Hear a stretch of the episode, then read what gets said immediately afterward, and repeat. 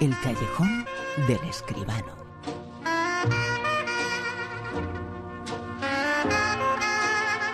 Como siempre, hablando de cine, de cine, el espectáculo grande, el séptimo arte o el primer arte, con José Manuel Escribano. José Manuel, muy buenas, ¿qué tal? Buenas noches, Bruno, ¿qué tal? Una mala semana, además, eh, para el cine, porque ha fallecido uno de los grandes, el hombre que ganó los Oscars más importantes con una película conocida por eh, todos, El silencio de los corderos. Ganó cinco Oscars, pues pero los cinco más importantes, eh, Jonathan Demme, se ha marchado. Pues efectivamente, ha fallecido Jonathan Demme este pasado miércoles.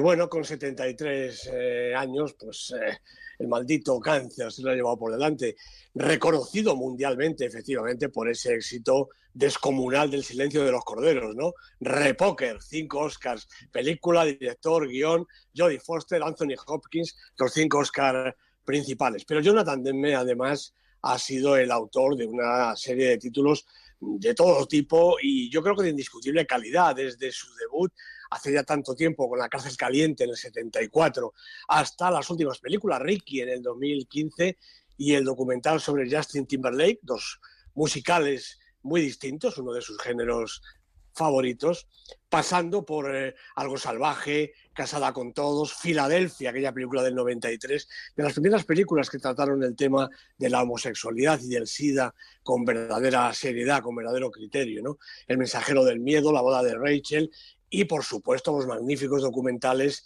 sobre Neil Young, The Pretenders y Talking Heads, el inolvidable Stop Making Sense. Documentales, como digo, musicales, comedia, thriller, una obra eh, completísima, una obra versátil, siempre rigurosa, aunque fuera comercial, obra de un director sin complejos, personal y desde luego con muchísimo talento. Esta semana se ha marchado Jonathan Demme. Esta semana que se ha estrenado además una película, es una historia clásica y ahora dicen algunos que un peliculón, Lady Macbeth. Poneos de cara a la pared. De cara a la pared.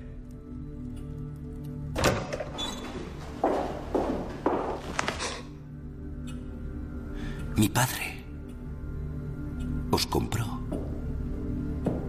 junto con un pedazo de tierra que ni siquiera sirve para que paste una vaca.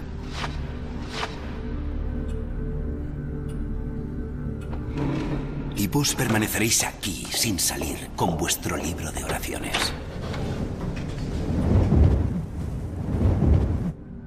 Tengo entendido que soléis salir a tomar el aire. Lady Macbeth ya está en el cine. ¿Qué opina José Manuel Esquivano de esta película que se acaba de estrenar?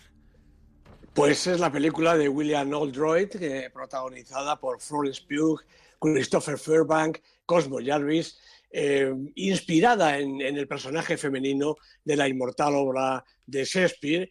Esta película yo creo que nos regala de entrada un par de nombres que con seguridad volveremos a oír. Estos dos, el del director, William Oldroyd, que debuta en el largometraje, y el de la actriz Florence Pugh, que protagoniza con apenas 20 años su segunda película. La acción transcurre en la Inglaterra de la segunda mitad del siglo XIX. A Catherine, la protagonista, la casan con un hombre que le dobla la edad. Bueno, aunque ella es poco más que una adolescente, desde luego sabe cuáles son sus obligaciones para con su esposo, pero este no parece tener ningún interés ni en ella ni en esas supuestas obligaciones, más allá de exigirle el gobierno de la mansión y del resto de las posesiones, doncellas y criados incluidos.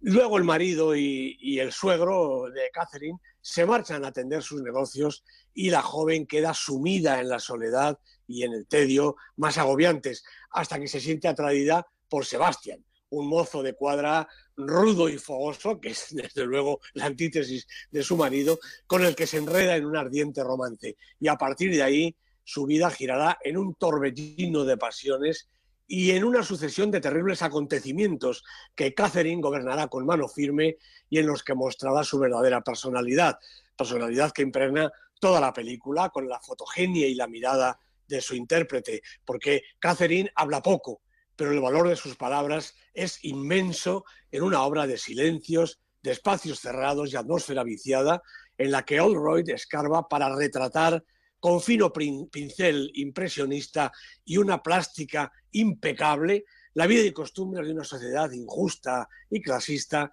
en la que el dinero y la ambición están por encima de la ley y de los sentimientos.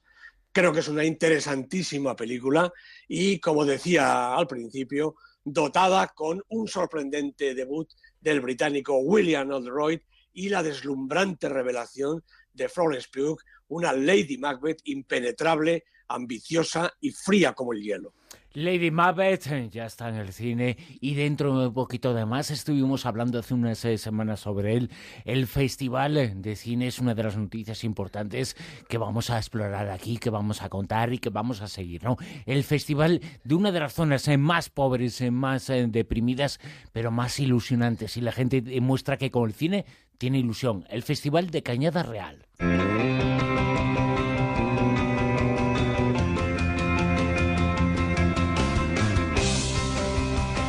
Un festival, José Manuel, que ya está en marcha.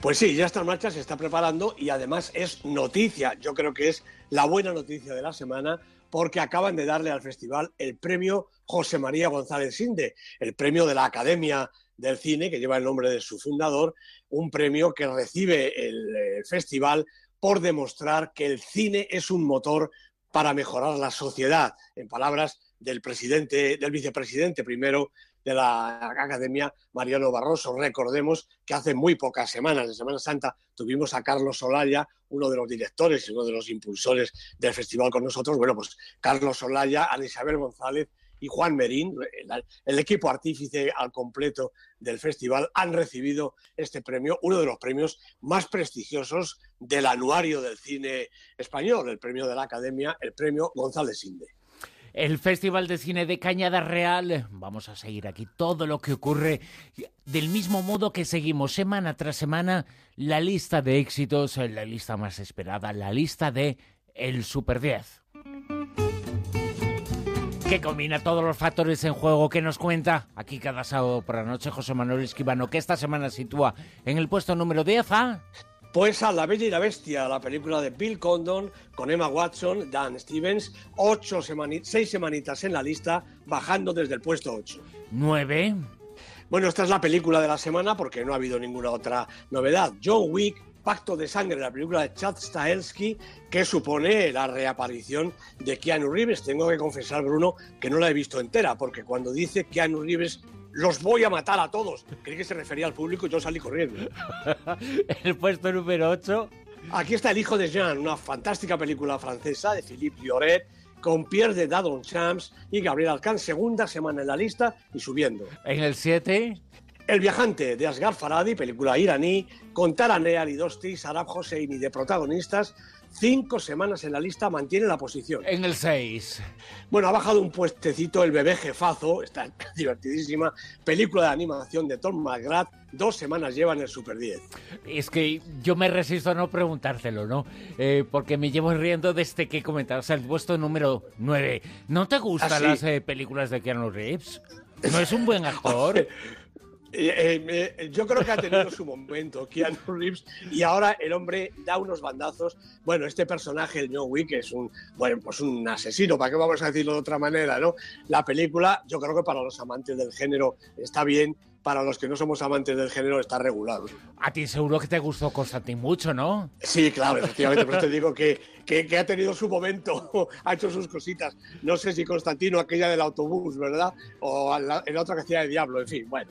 Eh, Keanu Reeves es un auténtico personaje de la pantalla. ¿Y en el puesto número 5? Pues recupera el puesto que ha bajado el bebé jefazo, lo gana Moonlight el Oscar de Hollywood de este año, la película de Barry Jenkins, Aston Sanders, Marsala Ali, ocho semanas en el Super 10. ¿En el 4? Bueno, en el 4 y ya no se mueve aquí nadie porque estos puestos son intocables. Fast and Furious 8, el peliculón de estas semanas, el taquillazo descomunal, dirigida por Effie Gary Gray y protagonizada por Vin Diesel y Charlize Theron, que se ha aficionado a este tipo de películas. Segunda semana en el Super 10. En el 3. Bueno, esta me gusta entera, de cabo a rabo. El otro lado de la esperanza, de Aki Kaurismaki, tres semanas en la lista y mantiene la posición, como decía.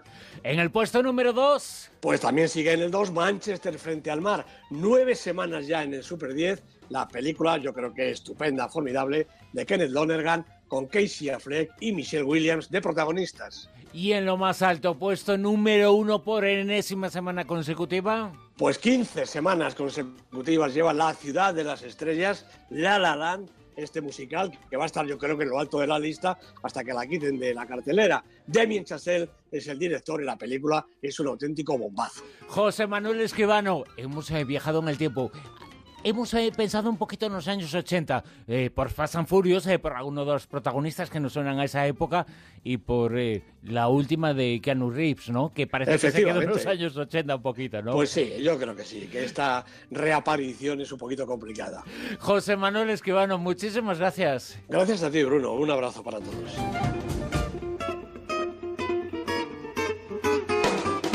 En Onda Cero, La Rosa de los Vientos.